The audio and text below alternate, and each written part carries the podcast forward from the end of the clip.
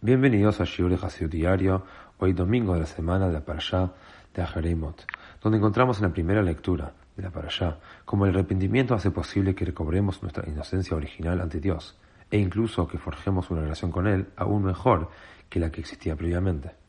Cuando el tabernáculo o el templo sagrado estaba en pie, los pecados más graves se expiaban a través de los rituales y sacrificios del día de expiación anual, Yom Kippur.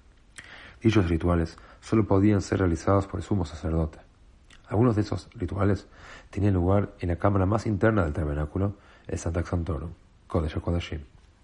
Dice el versículo, Mikrib Aaron et parahatat asherlo, vijiper bado beto.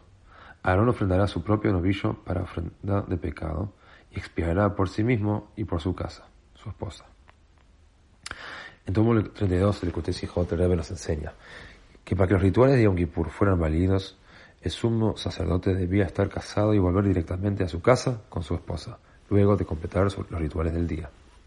El propósito de lograr altos niveles de conciencia divina en el Santo Santorum es transmitir esta inspiración a la vida de todos los días.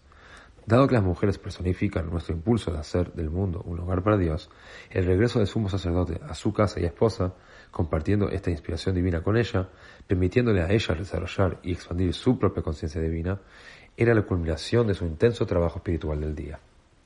Los rituales de Yom Kippur nos enseñan cómo renovar nuestra relación con Dios. Fomentar nuestra armonía marital es una parte integral de fomentar nuestra relación con Dios.